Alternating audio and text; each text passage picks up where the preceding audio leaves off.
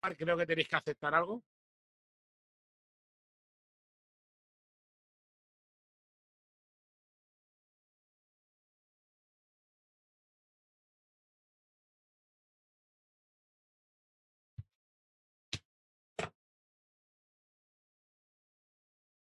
Ahí. Hola y bienvenidos una vez más a. eh, uy, iba a decir a Ciencia en el Parlamento. Hola y bienvenidos una vez más a Cienceando, el espacio que la Asociación Española para el Avance de la Ciencia pone al servicio de la sociedad, ¿no? Para que conozcamos mejor a los investigadores, a los gestores de ciencia y tecnología, a los científicos en, de- en definitiva. Les habla Fidel Rodríguez Batalla, secretario general de la AEAC, y hoy estamos con dos miembros de la asociación, como son el doctor Andreu Climent y el doctor ah, Lorenzo Melchor. ¿Qué tal? ¿Cómo estáis?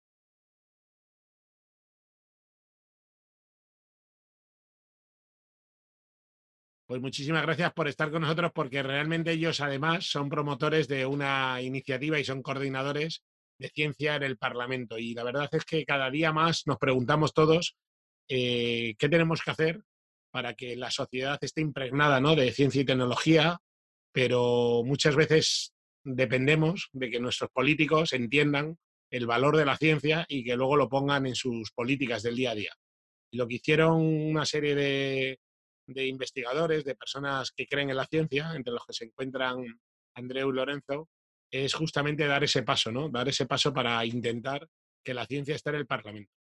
Me gustaría hoy preguntaros qué es el proyecto Ciencia en el Parlamento.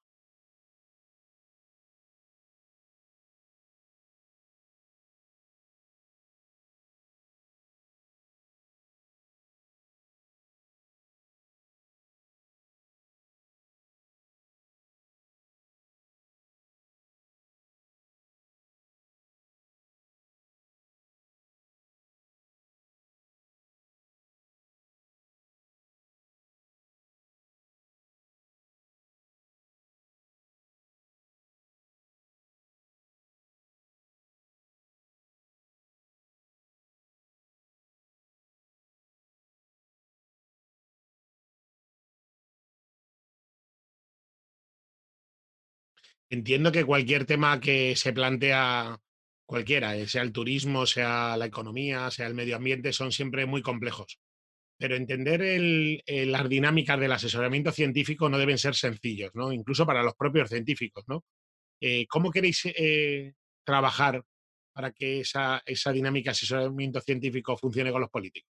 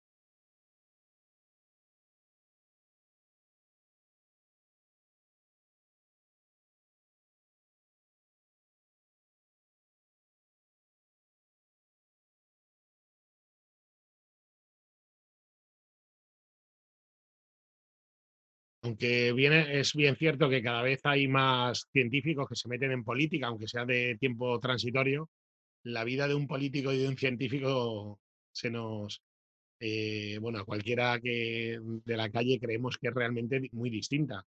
Pero no lo sé, eh, vosotros ya sois unos especialistas en, en- ya sois científicos previamente y ya sois unos especialistas de hablar con políticos. ¿Son dos mundos tan alejados?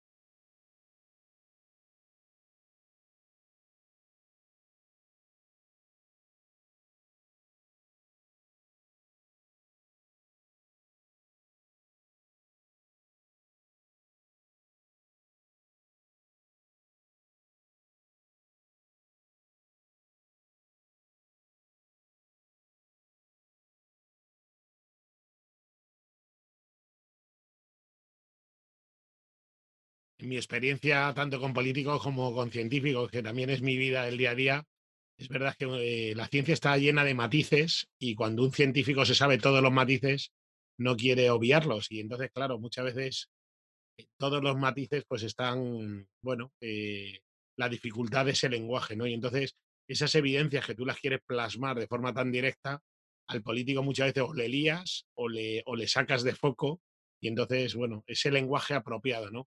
Estoy seguro que vosotros, que además tenéis una carrera internacional ya importante también, tenéis ejemplos, ¿no? De en otros sitios que están haciendo, cómo ayudan eh, otros parlamentos que ya tienen este tipo de oficina. ¿Nos podrías dar a lo mejor, Lorenzo, alguna, alguna idea al respecto?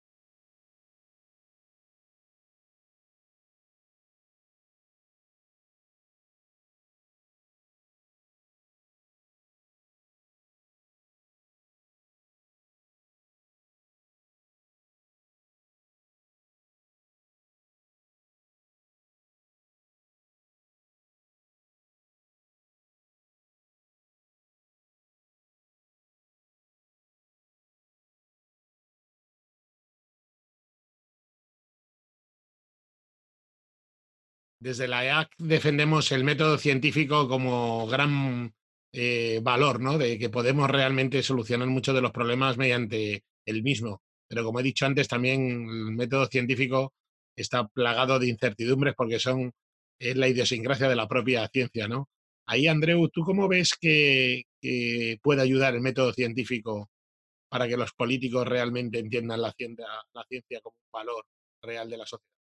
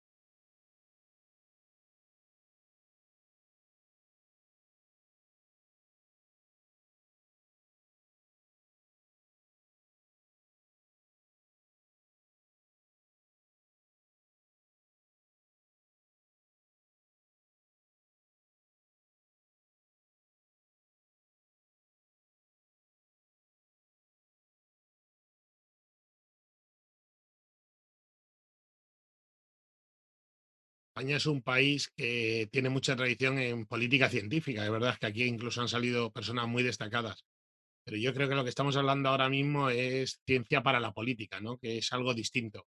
Es un poco lo que está, eh, viene a decir de forma continua.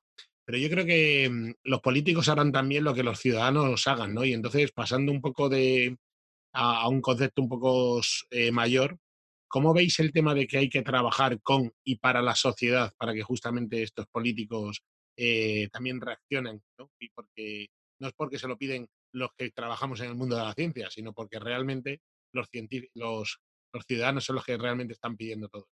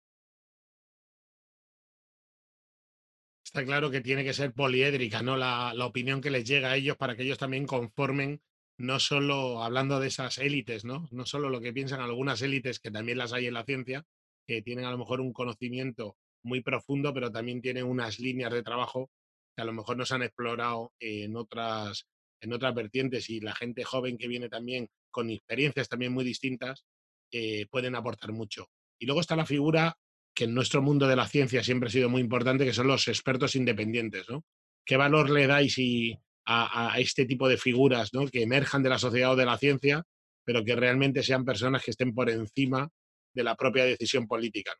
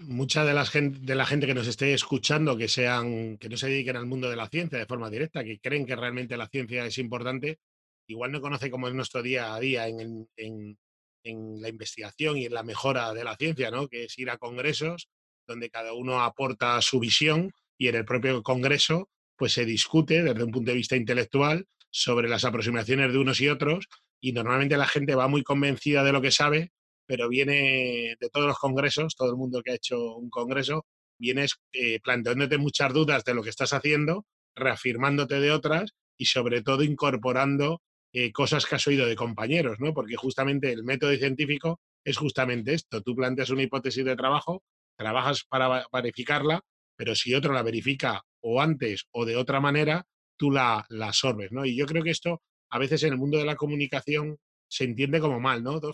Dos científicos opinan distinto. Pues es que lo has dicho muy bien, Andreu, porque no es que opinen distinto, es que la resolución del problema será de forma complementaria con distintas, con distintas visiones. Me gustaría preguntaros ya un poco para ir terminando también, eh, claro, eh, ¿dónde está el límite? ¿Dónde acaba la ciencia y dónde empieza la política? parece que o hay un organismo intermedio que ayuda a regular, ¿no? Eh, al final como, como una enzima, ¿no? Que ayuda a regular los procesos. De dónde, porque si no, la injerencia de la política sobre la ciencia eh, está servida o incluso la mediatización de la, ciencia en la propia política también está, ¿no? Entonces yo creo que está claro que necesitamos ahí, lo ha, lo ha contado muy bien Lorenzo antes, como las cuatro tipos de asesoramiento, ¿no? Pero, ¿dónde creéis que está un poco esa línea, ¿no? Entre, entre la ciencia y la política.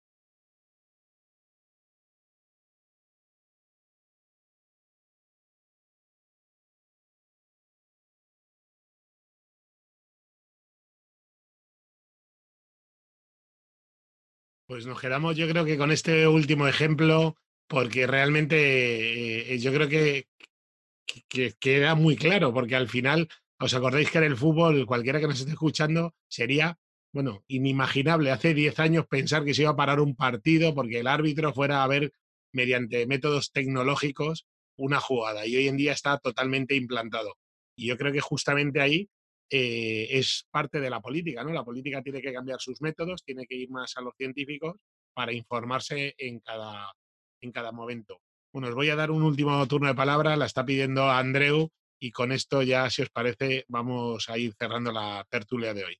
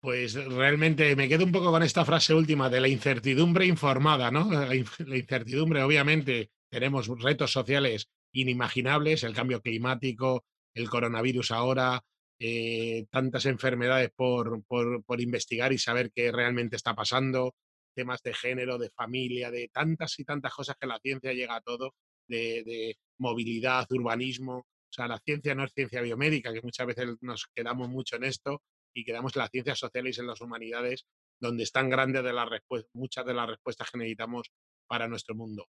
Esta incertidumbre la podemos jugar a la ruleta rusa sin tener información, sin tener conocimiento, o podemos estudiarla, saber más, y aquí sí que llegaremos a esa sociedad basada en el conocimiento científico-tecnológico científico -tecnológico, para poder realmente darle respuesta a la sociedad.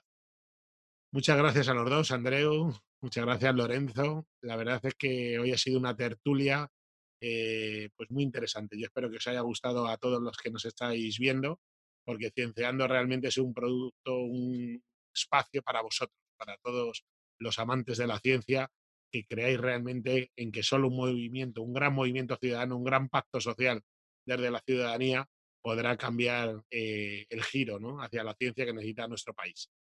Y bueno, y yo la verdad es que la tertulia, como busco siempre apoyos, pues le he pedido a Lorenzo Melchor que a partir de la semana que viene, los jueves, él lidere las tertulias y te agradezco públicamente que lo vamos, lo vas a empezar a hacer. Tienes todo nuestro apoyo. Cuando no puedas, yo estaré un compañero de la EAC para cubrirnos, porque realmente lo que queremos es abrir, ¿no? Abrir el mundo de la ciencia y de los científicos a, a todos. Con lo cual, contamos con todos los ciudadanos que se quieran apuntar a la EAC. Podéis ir a nuestra página web, aeac.science, que estará sobreimpresa en el vídeo que estáis viendo porque si no somos muchos, no nos van a hacer caso. Con lo cual, hasta el próximo capítulo de Cienciando. Hasta pronto.